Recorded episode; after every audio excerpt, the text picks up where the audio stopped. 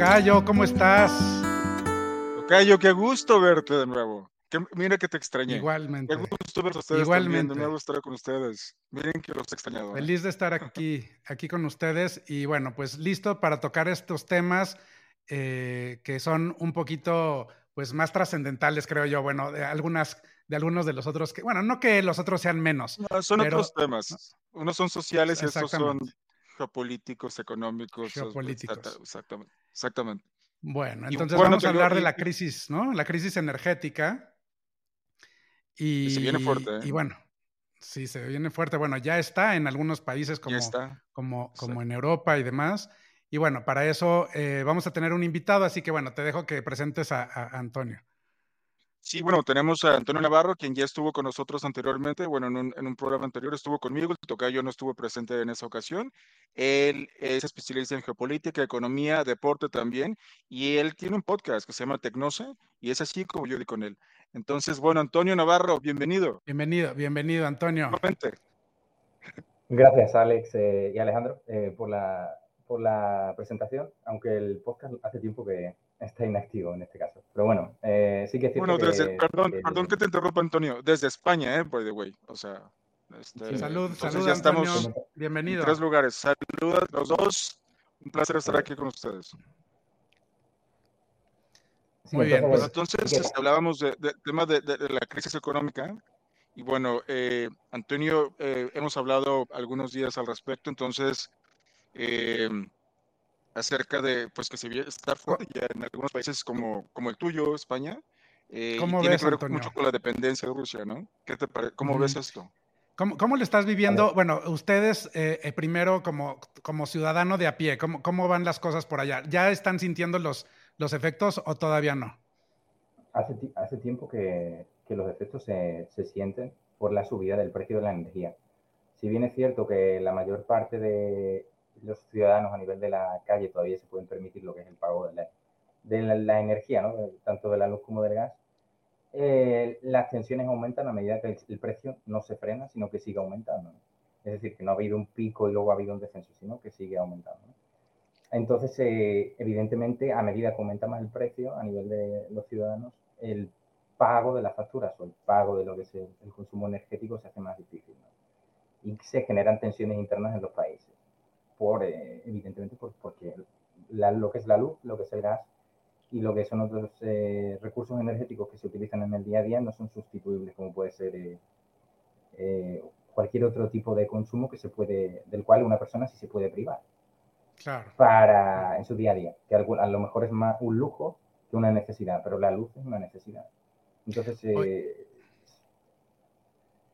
Oye, y platícanos un poquito porque, digo, evidentemente la luz es una necesidad y muchos de nosotros a veces no sabemos ni de dónde proviene o, de dónde nos la surten, ¿no? Y por lo que entiendo es que, pues ahorita con todo este tema de la guerra en, Ucrania, eh, pues el, suministro de luz para muchos de los países europeos, eh, Alemania, evidentemente España y demás, pues eh, viene o venía de, de Rusia, ¿no? Entonces, eso es algo que no sé si lo habían considerado o no, o platícanos un poquito cómo está ese tema, porque es, es creo que algo complicado, ¿no? Sí, a ver, hay dos vertientes en Europa. Están los países más de centro y norte de Europa que sí que importaban más porcentaje del total de gas eh, que, era ruso. Y luego, por ejemplo, en el caso de España o lo que es más el sur de Europa, también influía mucho Argelia, ¿vale? En, el norte de África, porque Argelia tiene una gran cantidad, también es un gran productor de gas natural. ¿vale? Entonces, Argelia era uno de los mayores eh, exportadores para España y Italia de lo que es el gas natural. ¿vale? De hecho, hay, una, hay un gasoducto que conecta a Argelia directamente con Almería, con España, y desde Almería hay una bifurcación a distintos puntos de la geografía española, que si mal no recuerdo es el del México. Porque hay dos gasoductos. Está ese y estaba otro que conectaba con Marruecos y luego con España. Pero creo que es el del Mesgas, sí. Pero em, entonces esa diferencia hace que, por ejemplo, España sufra menos en caso de sanciones a Rusia o eh, boicot a Rusia en ciertos aspectos económicos, ¿vale? Como sí que pueden sufrir eh, directamente más Alemania, Francia, eh, etcétera, eh, otros países también como Dinamarca y Reino Unido. Pero además, Antonio, aquí, aquí, la cuestión que hablábamos, perdón, no, no finaliza, perdón. No, no, eh, justo acababa. o sea que puedes hablar. Te iba a decir justamente que, este tipo de sanciones que, le han, se le han hecho, que se, le, que hecho contra Rusia, eh, platicamos fuera de cámara que pues realmente son sanciones que no le afectan a, Rusia, per se, o sea, al gobierno, digamos. Si es, si es, una sanción política contra Putin, por así decirlo, pues es el último que es afectado. Los afectados son el pueblo, nada más ruso, sino también estamos viendo en países europeos como Alemania o como el tuyo, como España. Entonces, pues bueno, esto, esto aquí, este tipo de sanciones, desde mi punto de vista, son totalmente absurdas. ¿no? Porque además, no nada más es la cuestión que estamos hablando, sino que esto genera un alza de precios porque, digamos, la producción de, muchos productos, pues obviamente va, a sufrir las consecuencias y por lo tanto los precios van a la alza, la inflación y demás, ¿no?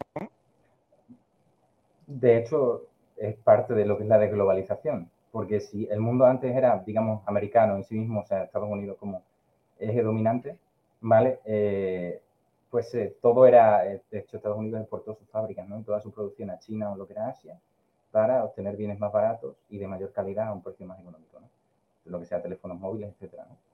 Pero, pero ahora el mundo ya se parte, porque hay varios países que no quieren seguir las reglas que ha habido hasta ahora por diversas aspectos que ya no, no vamos a entrar hoy porque son más extensos, ¿no? Pero eh, entonces eh, China sale por una vertiente, Rusia sale por otra, etcétera, y entonces ya el mundo se te parte y la propia desglobalización, tanto en este caso a nivel energético como a nivel general, es inflacionaria.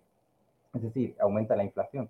Porque si antes tenías un mundo interconectado, una economía interconectada en la que todo fluía de una parte del mundo al otro, ahora tienes, digamos, zonas del mundo que ya no van a estar conectadas entre sí. ¿Vale? Es decir, o van a estar conectadas, pero ya hay sanciones, ya hay bloqueos económicos, ya hay, se está rompiendo lo que es la globalización, ¿no? Entonces eso aumenta los precios en general, ¿no? De todo. Y lo que está el, Alemania, por ejemplo, tuvo una preparación nefasta, porque no a nivel interno como país no ha tenido una política estratégica energética de, como nación que sea inteligente, ¿no? Se ha dedicado simplemente a que la mayor parte de su energía venga de Rusia, ¿vale? Y ahora al estar dentro del eje americano, por así decirlo, sigue el patrón de Estados Unidos a nivel de política exterior, ¿vale? Y entonces Rusia se les quita, o sea, las sanciones le afectan mucho a Alemania, evidentemente, porque claro, es un país dependiente directamente de lo que, eh, es el gas natural ruso. ¿Vale? De hecho, hay una, hay una, en la ONU, en la, ah, no, no, sé cómo, la convención, a veces la, la ONU tiene distintas convenciones y demás, hay un vídeo famoso del 2017-2018 que, que Trump ¿no? le decía a los alemanes que el tema del gas natural que, que no tenían, se lo decía, ¿no? Y, salió el vídeo hace poco, ¿no? Como que los alemanes se reían, ¿no? De lo que decían, ¿no? Y, tal, y, ahora, bueno, Alemania, pues, pagando la luz carísima, el, el gas disparado y, todo, ¿no? Es increíble.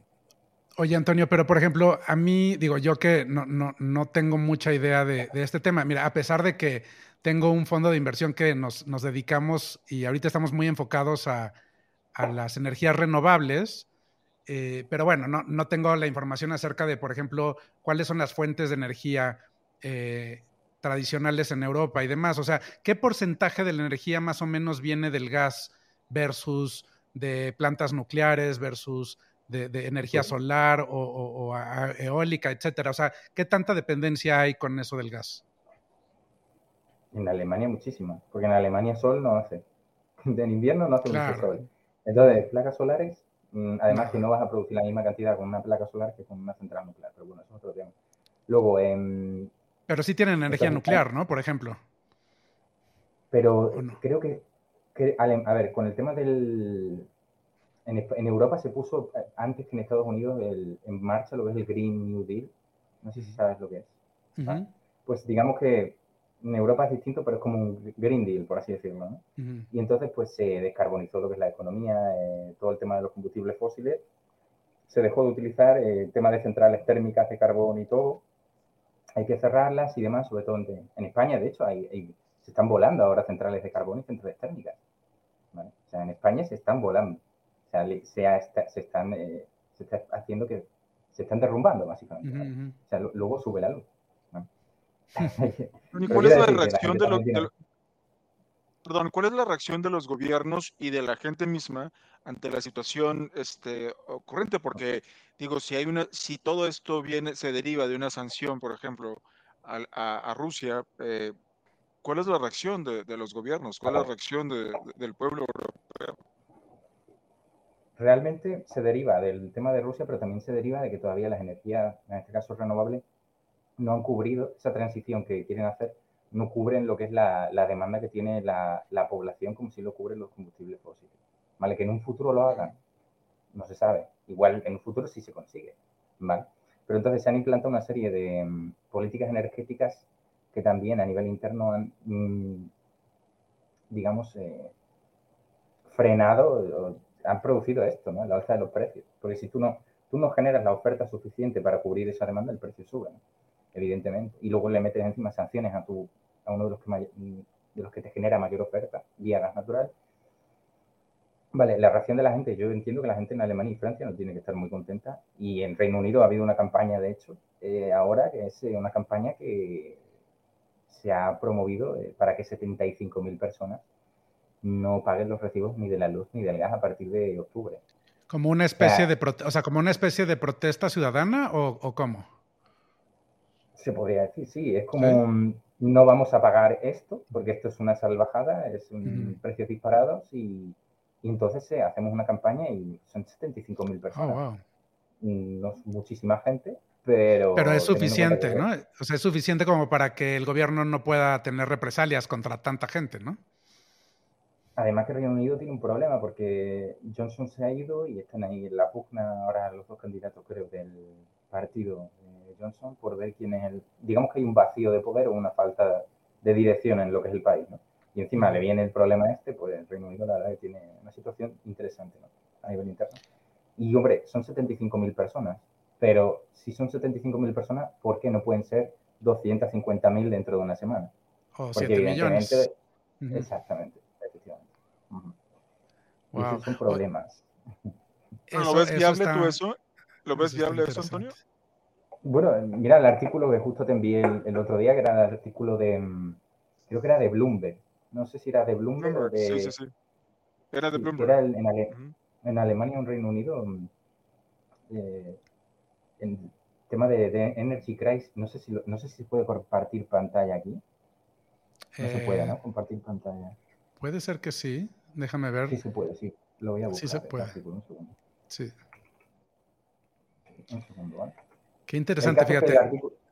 Eso, eso que dices de la protesta ciudadana me parece muy interesante porque creo que últimamente eh, se ha empezado a ver cómo los ciudadanos organizados pues tienen muchísimo poder y mucha voz que a veces se nos olvida que tenemos, ¿no? Siempre la gente, lo, lo que pasa es que mm, la gente al final nunca se une, porque la gente tiende a vivir su vida individualmente y en un marco muy pequeño. Digamos que su realidad, su realidad al final como individuo es corta. o sea, tú haces tus cuatro o cinco cosas diarias y no, no miras más allá de, de eso, ¿no?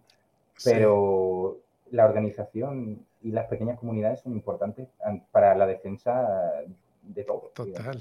No, total. Y ahora con, y con las redes sociales, bueno, eso es una herramienta que, que, que los gobiernos deben de estar con, con mucho cuidado, porque la verdad es que la sociedad organizada puede hacer muchísimas cosas. ¿no? Lo que pasa es que ahí, ahí discrepo porque la gente está muy...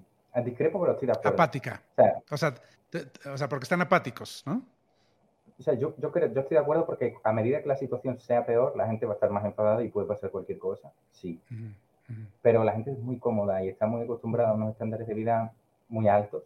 De acuerdo. Y no van a salir a la calle o a luchar por nada a no ser que no sea algo de muy grave. Necesidad. Exacto. Así es. Sí. Entonces, mira, a ver si puedo, si puedo un momentito. Voy a intentarlo. No sé si veis la pantalla. Aquí está. Sí, sí, ya.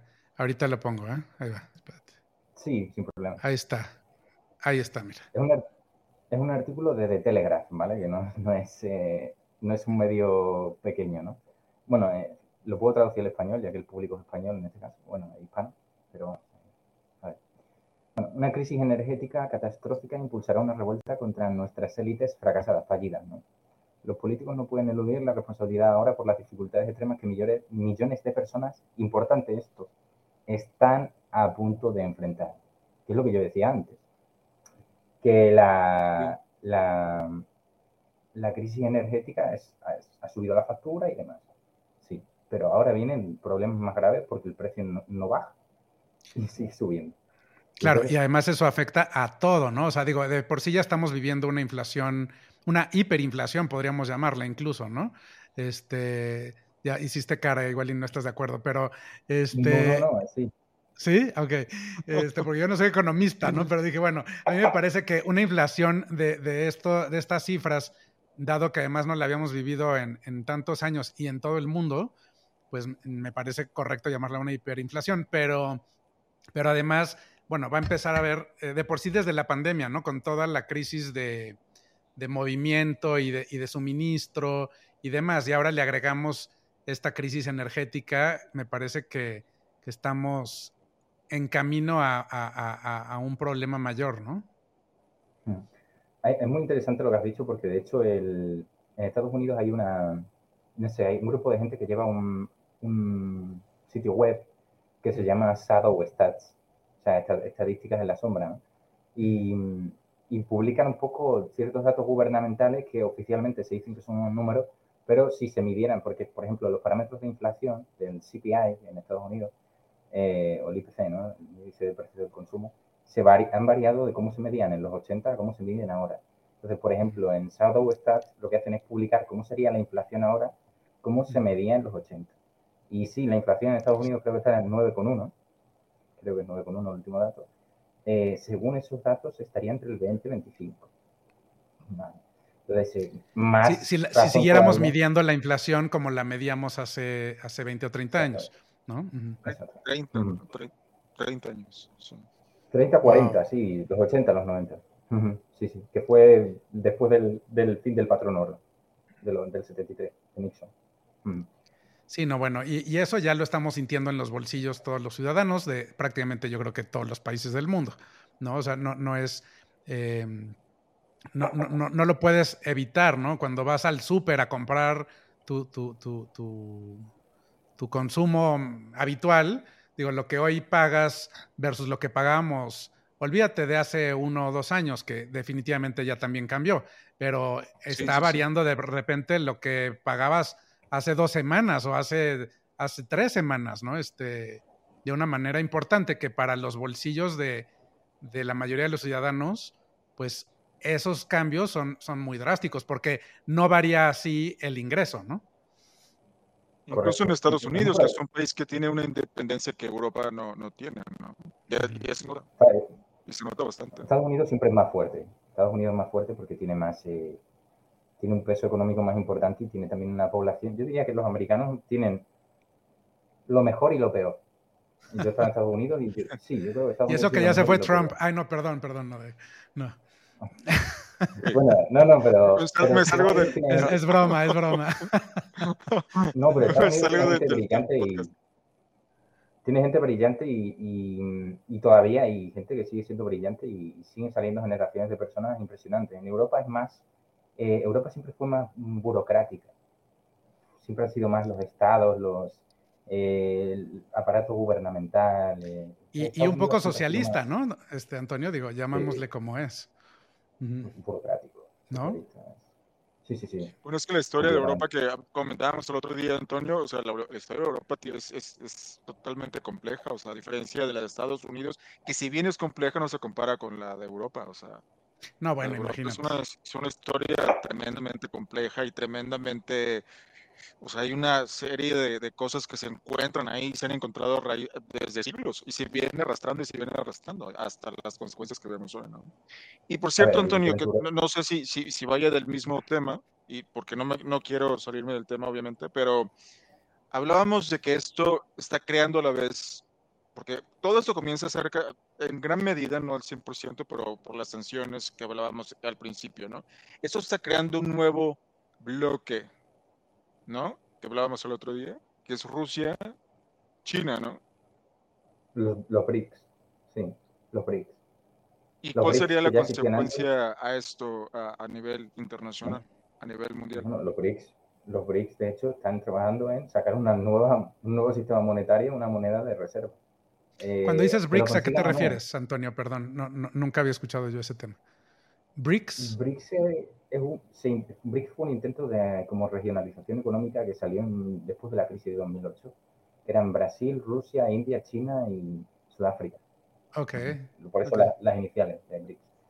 Y mm, después eh, de los años, em, BRICS, ya podríamos decir que BRICS no son esos cinco países porque se están uniendo todos. Se están uniendo un montón de países, que si Turquía, que si Argelia se quería unir ahora, también Egipto se quería unir, eh, Pakistán, no sé si se quería unir. Pero bueno, un montón de países en Asia se están The bad kids from the block. de bad kids, de, sí, de, los rebeldes, ¿no? Sí, sí, sí. De, subestimarlos, nunca. No hay que subestimarlos nunca. Tienen más población, gente más joven y, por ejemplo, Europa no tiene población joven y no tiene. Somos muy viejos. Yo no, pero la población. O sea, si, ah, sí. Qué bueno que lo aclaras. Qué bueno que lo aclaras, porque dije, bueno, si ya si Antonio se considera viejo, o sea, ya. O sea, bye bye. Salud. Salud.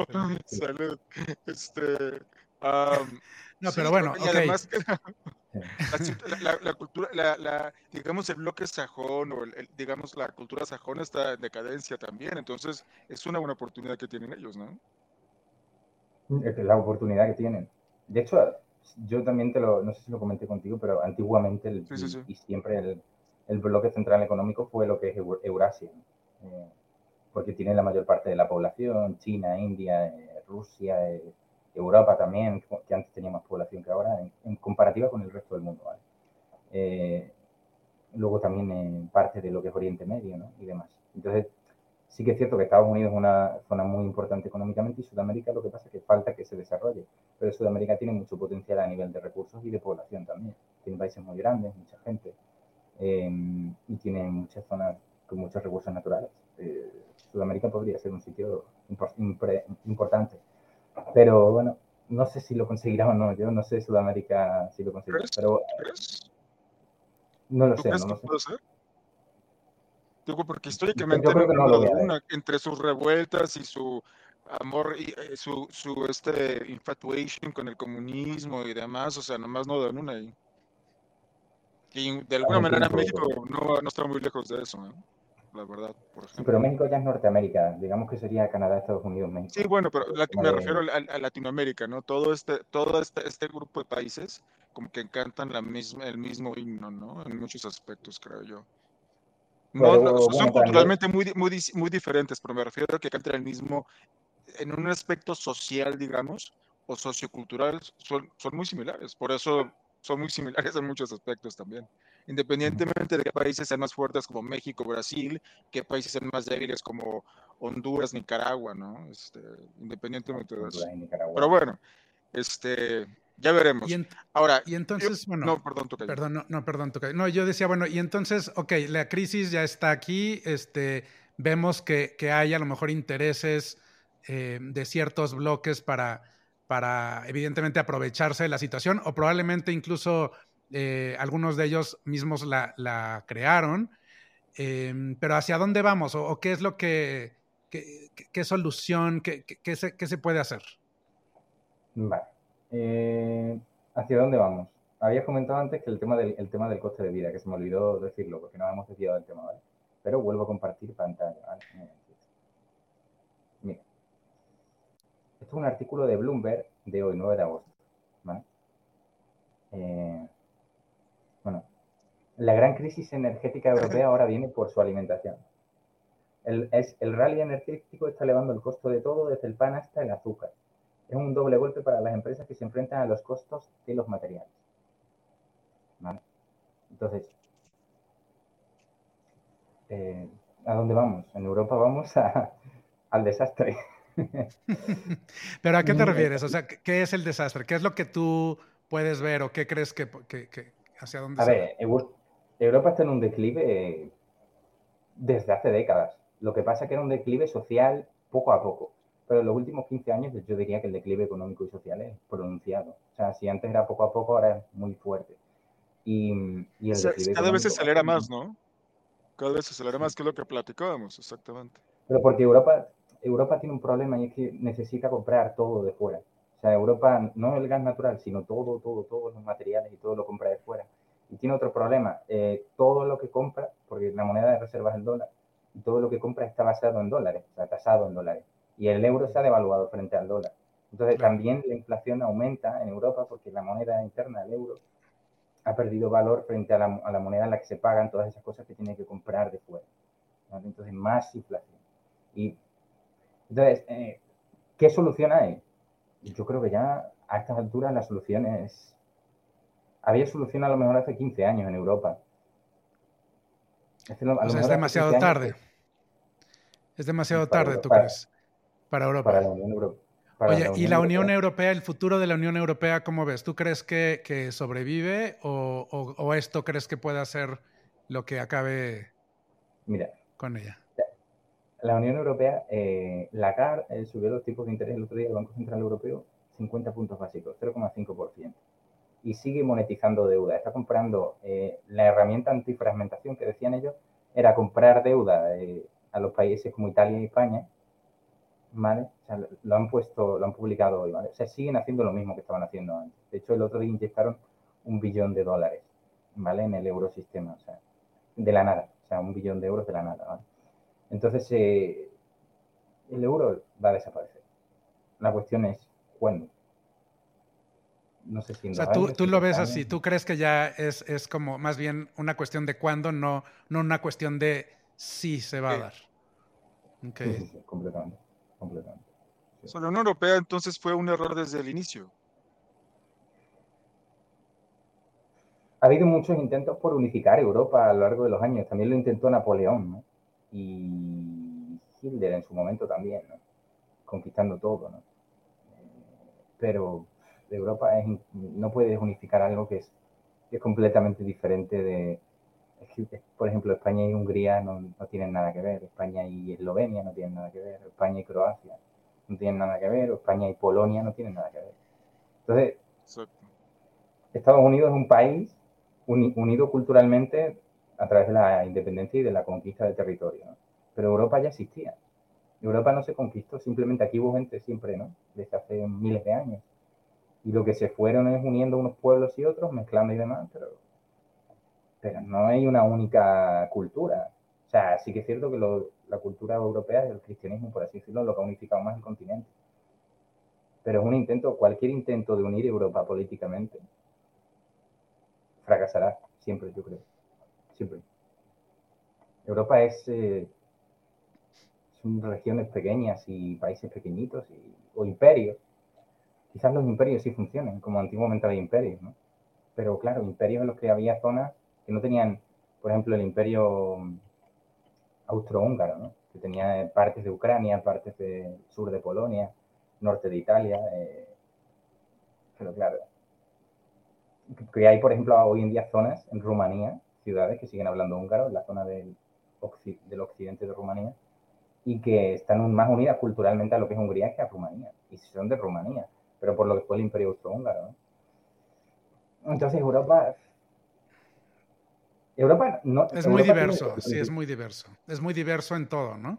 Entonces, bueno, es, es, es complejo, me parece, pero bueno, el, día, el hecho es de que la Unión Europea hoy en día ahí está, este, con sus problemas, ¿no? Con sus bemoles.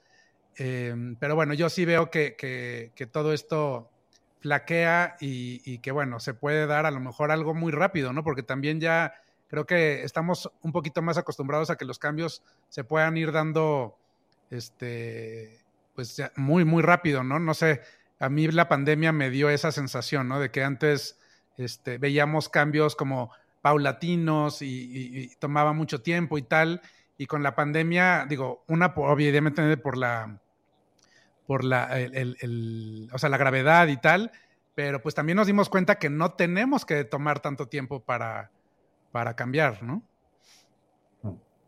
completamente. También había una una teoría sobre eso que explicaba que el mundo antes estaba más separado. Por ejemplo, el colapso del Imperio Romano fue más lento, tardó 200 años más o menos, desde, el principio de la decadencia, porque, claro, el mundo era, no estaba tan conectado, interconectado y demás, ¿no? no era tan dependiente de otras zonas económicas. Pero ahora mismo, sí que si Rusia, China y el, resto del mundo se estaban por un lado, es que dependes ya de, de, todo eso para mantener, sobre todo, el nivel de desarrollo. Es que la gente está acostumbrada a, a lo que ha estado acostumbrada en Occidente, en Estados Unidos también, ¿no? La inflación ha subido mucho, los americanos han vivido muy bien. No pueden pagar en tener un 10% de inflación. No, no puede seguir así, porque si no, ¿sabes? Y ese es un poco el problema. Pues sí, o, o, como la rana, ¿no? Perdón, o como la rana en la olla. Y, y, poco a poquito, digo, que no es poco a poquito, porque ahorita sí está haciendo como de, de, de, sopetón, ¿no? Como decimos aquí. Pero también la, la, cosa es que muchas veces se nos olvida que que los seres humanos nos adaptamos eh, muy bien y eso nos ayuda en algunas cosas y en otras no tanto. Entonces, de repente a lo mejor ya también te empiezas a acostumbrar y, bueno, ya es la nueva realidad y, nos acostumbramos a que la inflación es de uno o dos dígitos y, ya, ¿no? Digo, a ver qué pasa, no, no sé, no, no sé, no creo. Me gustaría tener una, una una manera de predecir el futuro, pero pues no. Yo, yo no querría predecirlo, viendo cómo está la cosa. No, no, no híjole, es que suena muy pesimista, pero a ver, ahora que mencionabas esto de, del, Imperio Otomano, por ejemplo, me lleva a pensar en la tensión entre, tal vez estoy cambiando un poco el tema, pero eh, pensar en la tensión que existe entre China y Taiwán, y porque hay una tensión enorme, pero y crece día con día, y obviamente se demanda la intervención de los Estados Unidos. Pero esto crearía un cataclismo que a quién le conviene. ¿A quién le conviene? Porque, y, y, visito estos los imperios porque hay, mucha gente que vaticina que Estados Unidos va en declive y China va a ser como el nuevo imperio ¿no? O sea, ¿a quién le beneficiaría un cataclismo? ¿Debería intervenir realmente Estados Unidos? O sea, ¿se, o sea, ¿se mete con China? ¿Debería hacer eso en serio? ¿Por Taiwán? ¿Qué, provocaría esto a nivel mundial? Digamos que la tensión entre Estados Unidos y China se incrementó desde la llegada de Trump, porque antes, digamos que con Obama, la interpretación que Estados Unidos hacía en política exterior es que su principal enemigo era Rusia. Vale, digamos que las tensiones... la voz de Antonio, ¿tú lo escuchas, Tocayo? Yo sí lo escucho, sí. Ah, perdón, es que yo casi, yo perdí, te perdí, Antonio si lo escucha la gente está bien. Bueno, en caso que... Entonces, eh, entonces empezaron las sanciones y demás, ¿no? A Rusia y demás, año 2013-2014 con Crimea, ¿no? Luego gana Trump las elecciones eh, y el enfoque cambia, ¿no? China, y empieza lo que es la guerra comercial con China, ¿no? Que era lo que se hablaba en aquel momento de la guerra comercial, que ya está haciendo la globalización. O sea, ya, ya no hay una globalización comercial, sino hay guerra comercial, aranceles, eh, sanciones, ahí ya se te está rompiendo ¿no? la, globalización, pero bueno. Em, luego, em, China, eh, el enfoque de la administración actual ha seguido el enfoque que tenía Trump. Lo que pasa es que en ambas vertientes, tanto en Rusia como en China, porque Rusia ya eh, ha visto el declive, es que cualquier, vamos a ver, si eres Rusia y China y ves lo que pasó en 2020 en Estados Unidos y cómo está el país, pues evidentemente tú sacas los dientes y te sientes fuerte, ¿no? Porque es como está Estados Unidos, que ya Estados Unidos no es el Estados Unidos de los 80 eh, o de los 90 o incluso de los años 60. ¿no? Entonces, eh, claro, y China dice, eh, China lo que básicamente lo que dice es que a nivel mm, inconsciente, Taiwán es parte de su territorio, siempre lo ha sido. Entonces ellos, en su idea de imperio, porque Rusia y China son imperios básicamente, siempre lo fueron. Lo que pasa es que los rusos pues eh, perdieron territorios y, y demás, que es la que la gente, la gente, no lo entiende. Han invadido Ucrania, bueno, han invadido Ucrania lo primero porque se están defendiendo de la, de la OTAN, que ya le iban a poner eh, los misiles en Kiev. O sea, si tú tienes misiles en Kiev, que está a dos horas de Moscú o una hora, pues tienes que hacer algo. ¿no? Yo no lo estoy defendiendo, simplemente explico desde un punto de vista estratégico el por qué se hacen también las cosas. ¿no? Entonces, China es un imperio y ve que tiene fuerza y que Estados Unidos no tiene la fuerza que tenía, porque ¿qué habría hecho Estados Unidos en su momento? intervenir, no con sanciones, sino militarmente. Pero claro, eso también refleja hasta qué punto los rusos están dispuestos a jugar. Es decir, están dispuestos a ir a, una guerra. Claro, los americanos que van con, con, con Irak puedes hacer una invasión. Con Rusia sería una guerra nuclear, no puedes. Entonces, eh, y con China, China, bueno, militarmente es otra cosa, pero también tiene poder militar. Entonces, es una provocación un poco también el viaje del otro día de, Pelosi, pero bueno, al fin y al cabo, mientras Taiwán esté como está y Estados Unidos esté como está, son cosas que veo hasta en cierto modo normal, porque hay relaciones y, por así decirlo, diplomáticas entre, entre ambos territorios y la interpretación de la actual administración americana es que Taiwán es un territorio independiente, ellos mismos lo han dicho, ¿no? Entonces, eh, pero claro, China también dice que es parte de China. Entonces hay un conflicto de, intereses que, como tú bien mencionabas, el ascenso de un imperio, la caída de otro, que es lo que se conoce como la trampa de Tucídides. ¿no? Veremos si China, que también económicamente tiene muchos problemas, consigue superar a Estados Unidos o no, o los dos se van a, a pique, o no lo sé, no lo sé. Me parece más fuerte ahora mismo Rusia que China, sinceramente. A nivel ah, tecnológico, a nivel tecnológico no, pero a nivel, en algunas cosas sí me parece más fuerte. Más decidida. Los chinos no están tan decididos, los rusos sí. Pero ¿no te parece, Antonio, que, digo, no sé, por ejemplo, te escucho y, a pesar de que coincido con alguno de los puntos, eh, me parece que también a lo mejor ya esta visión un tanto, le voy a llamar competitiva, Digo, y evidentemente hay competencia porque creo que los seres humanos lo somos.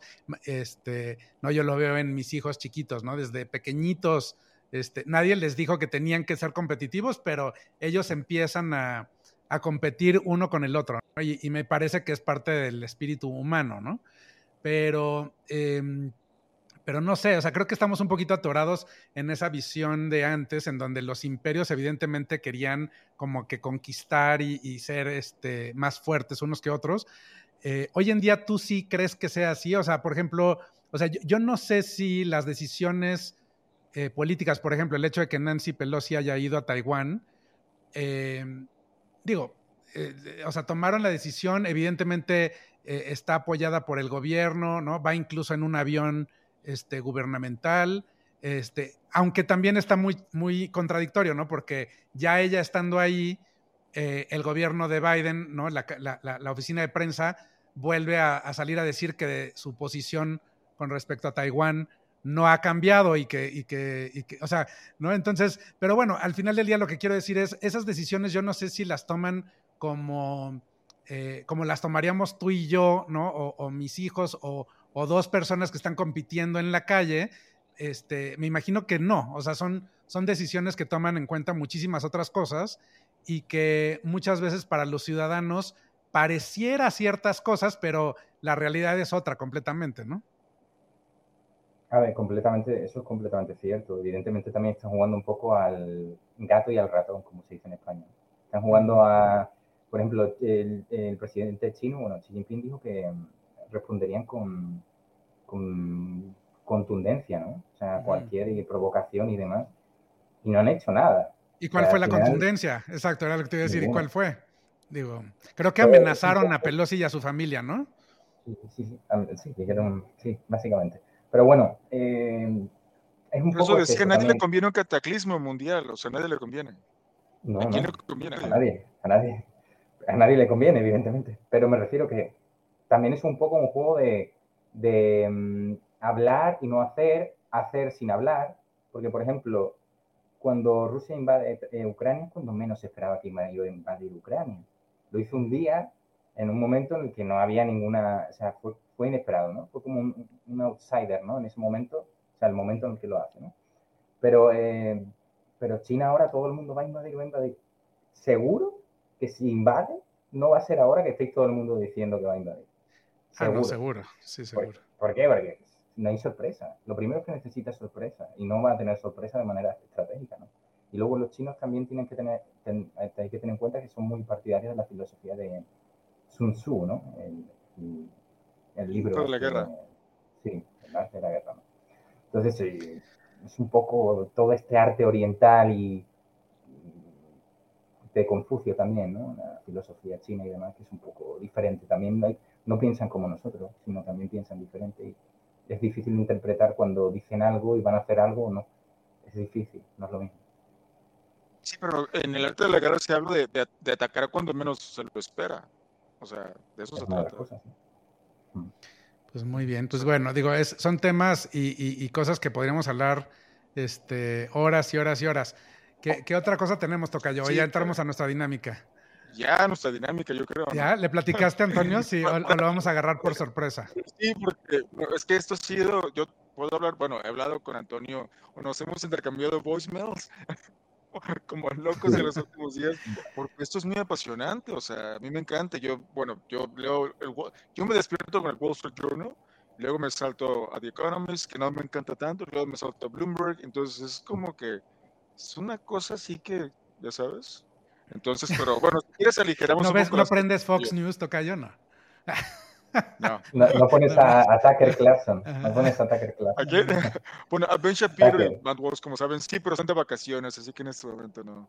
Todo el mundo está de vacaciones, por cierto. Ustedes pues no. sí, es agosto, es agosto. Es que nadie está, o sea, todo el mundo está de vacaciones. Es como, no sé qué sí, yo también estoy de vacaciones, no sé qué estoy haciendo aquí con ustedes, pero bueno, no, no es cierto. Me voy de shopping o, una, o al space. a decir eso, pero no lo quise decir. Ahorita me voy de shopping, una cosa así, porque, o sea, todo el mundo está de vacaciones. Pero bueno, en, en, en nuestros eh, programas, Antonio, no sé si los has visto, pero tenemos una al final hacemos una dinámica que tiene como objetivo divertirnos y que nos conozcan un poquito más, ¿no? Entonces, este, creo que el día de hoy es acerca de cosas que nos, nos avergüenzan, ¿no? O nos, nos avergonzamos. Pero, a ver, explícale un poquito más, Tocayo, porque luego yo entiendo una cosa y, tú quieres decir otra. Entonces, ¿a qué te pues refieres con cosas, que, nos avergüenzan? Sí, o sea, cosas, no sé, este, que pueden ser desde muy superficiales a algo, que, no sé, algo que muy, muy, muy arraigado que tengas que te pueda avergonzar acerca de de ti, de tu personalidad o vale. incluso puedes citar, no sé si se puede citar un, un hecho. No, yo creo que no, ¿verdad? también, también puede ser. Eh, puede ser. ah, si es un hecho, bueno. Si es un hecho. Es que yo le decía a Antonio hace rato que soy muy sinvergüenza porque yo le dije a Antonio, hay que sacar cinco, ¿no? Pero dos, nos da tiempo para dos. Ajá. Bueno, dos cada uno. dos cada uno. Me quedé en cuatro y me costó trabajo, ¿eh? Entonces, bueno, comencemos. A ver, ¿quién empieza? Con, con Antonio, porque pues es el, nuestro invitado. Vale, vale, vale. A ver, eh, yo lo que sí que um, he cogido también hábitos que a veces tengo y que siempre he intentado como eliminar y, no, no, soy capaz de quitármelos del todo. Como por ejemplo morderme las uñas, ¿vale? Mm. A mí es una cosa que no es que me, no es que me avergüence, pero me molesta en cierta manera de, de que es algo que hago y no, intentado quitarlo, o sea, dejar de hacerlo, pero no soy capaz. O sea, igual que hay gente que masca chicle o, o hace otras cosas como para el estrés o cualquier cosa, o fuma, hay gente que fuma, ¿no? Por, el tema del estrés. Yo me muerdo las uñas eh, y me las muerdo demasiado. Entonces, de siempre. y no me gusta, no, me gusta mordérmelas, pero... pero te da vergüenza, o sea, si alguien te lo hace notar, te, te, te, avergüenza. Ah, ¿Sí? ¿O no? Sí, un poco. Sí, un poco. Tampoco, tampoco mucho, pero es que al final se me nota mucho las uñas, también un poco. Ya. Y luego también había, también había cogido um, procrastinar, pero sí que es cierto que eh, procrastinar, procrastino menos ahora, ¿vale? O sea, lo que sería, eh, por ejemplo, que tienes una cosa que hacer o un objetivo o algo que vas a hacer y te vas por un lado o por otro y al final como no, que no lo haces. O por ejemplo, hoy voy a hacer, eh, voy a entrenar y a lo mejor eh, vas a entrenar y al final no, no, entrenas. O sea, al final haces otra cosa y se te va y no entrenas, ¿vale? Pero bueno, no con el entrenamiento en sí es un ejemplo, sino en general, ¿no? Postergar, ¿no? Sería, porque es que yo entiendo, yo entiendo procrastinar diferente. Para mí procrastinar es ah, dejarlo para después, y, y pero sí lo llegas a hacer, ¿no? O sea, de hecho es como una, una, una, cualidad bastante buena si la sabes usar este, de una manera efectiva. Pero entonces tú estás hablando de que no llegas nunca a hacerlo. O sea, lo, No, sí, sí, pero tardo mucho. A lo mejor eh, ah, lo tengo planificado en un momento y... Pero me pasaba más antes, ahora me pasa menos. Eh, también es verdad, me sigue pasando a veces. Pues son dos cosas que yo me imagino que la mayoría de nosotros nos podemos relacionar, porque si no nos hemos mordido las uñas, por lo menos tenemos algún otro mecanismo para, para manejar el estrés, ¿no? Que, sí. Yo también, yo también. Yo ya sé cuándo me, ya me toca irme a. ¿Mm? A la manicura, como se dice en España. Sí, sí, a la manicura. Porque ya, ya me estoy empezando a morder. Bueno, ahora voy yo. Voy yo, voy yo, voy yo. A ver, bueno, Antonio este, nos dio sus dos entonces, si quieres dar dos también, toca yo. yo, yo el primero es que soy muy pudoroso y no me gusta, em, o sea, no, no, me avergüenza que me vean desnudo o que me vean, o sea, no, no soy exhibicionista. Al revés. Por ejemplo, locker room o algo así. No, en, ese, en esa situación no me importa porque como que estamos todos en igualdad de circunstancias. Como que como que ahí, ahí, fíjate qué interesante, no, ahí no me importa, o sea, pero porque estás en el baño entre hombres y vaya, eso es normal. O sea, más bien en cualquier otra situación en donde no es, no es normal, no es esperado, este, y, y, ahorita que me hiciste esa pregunta, o sea, creo que hace mucha diferencia el hecho de que en el baño hay otras personas que también están desnudos. O sea, más bien, si yo estuviera en. en, estarías tú desnudo nada más y los demás no. Exactamente. Ahí es donde me da mucha vergüenza. Pero en cuál ¿Eh? situación estarías tú desnudo. No, por ejemplo, que de repente alguien te estás en el baño y de repente abre la puerta, ¿no? Este, o me ha pasado, por ejemplo, en, el avión me ha pasado, ¿no? Que, que, que, que, no cerré bien o no me di cuenta que no cerré bien y de repente han abierto la puerta, ya sabes. Entonces me da como mucha pena, mucha vergüenza. Sí. Bueno, eso sí cualquiera, yo creo. O sea. Ok, y la otra, imagínate, ¿no? bueno, este, y la otra que, que, me da como mucha vergüenza también es em, cosas que son, como por ejemplo, eh, que tienen que ver con hacer ruiditos en la mesa y este, y cualquier cosa que tiene que ver como con, con algo que no se considera de buena educación, ¿ya sabes? ¿Estás comiendo, por ejemplo? ¿Te refieres? Exacto, sí, cuando estás comiendo. Cuando, estás mascando o algo así. Exactamente, sí. Entonces, eso cuando, cuando de repente eh, se llega a escuchar, este, me da vergüenza, no, no, no, me gusta. Yo no sé, aunque ahorita que lo pienso digo, bueno, pues es normal, pero me parece que, que, que, que no debería de ser así, ¿no? Yo, yo tengo esta idea de que cuando comemos, y más que nada si eres educado, pues no haces ruido. No, fíjate, ah, tienes razón, Tocayo. Bueno, sigo yo. La primera es muy ridícula tal vez, pero no sé jugar pool o billar, no sé cómo lo llaman. Bueno, bueno, yo tampoco. Ah, sí, billar. billar no, pero me avergüenzo horrible porque pues se supone es algo que Sí, o sea, por instituciones, manly, ¿no? Entonces, ¿cómo es posible que no sé? No sé. Pero porque, o sea, pero en tu, en tu círculo es común o qué? Porque yo, o sea, en la vida yo, o sea, me enfrentaría a esa situación. Sí, o sea, por ejemplo, no, no sé, voy al Edition Hotel aquí en Los Hollywood y de hecho lo, que ves el primero en el lobby están, están mesas de billar, o sea, y es como algo socialmente muy, muy importante, creo yo. Y este y es como, por ejemplo, en una ocasión hice un casting para una película de, de, boxeador y yo no sabía boxear. Entonces me acuerdo que tiré puñetazos como, como imbécil, yo creo, o yaps como imbécil. Y ahora en cambio tengo mi personal, yo soy fanático del box, o sea, me encanta, es mi workout favorito, de hecho. Entonces, algo así. Entonces, o sea, lo que voy a decir es que sé que es algo que puedo cambiar en cuestión de horas o en un día, pero pues no lo he hecho y me da pena. Y la otra es que puedo llegar a ser muy fanático. O sea, puedo llegar a ser, este, cuando algo me gusta, te lo comentaba tocar yo creo que Como en un programa anterior. Un groupie. No, no, no, no, no, no, me refiero, no, necesariamente, bueno, cuando algo me gusta o, o admiro a alguien, es, es como dicen que el amor y el, en México se dice, Antonio, que el amor y el dinero no se pueden ocultar, ¿no? Entonces, cuando algo me gusta o yo admiro a alguien, no, no se puede ocultar. O sea, todo el mundo se entera cuando amaba el cine, la actuación, Ahora con la Fórmula 1. La Fórmula 1, mis corredores, eh, mis drivers favoritos, Leclerc, todo, o sea, todo el mundo sabe.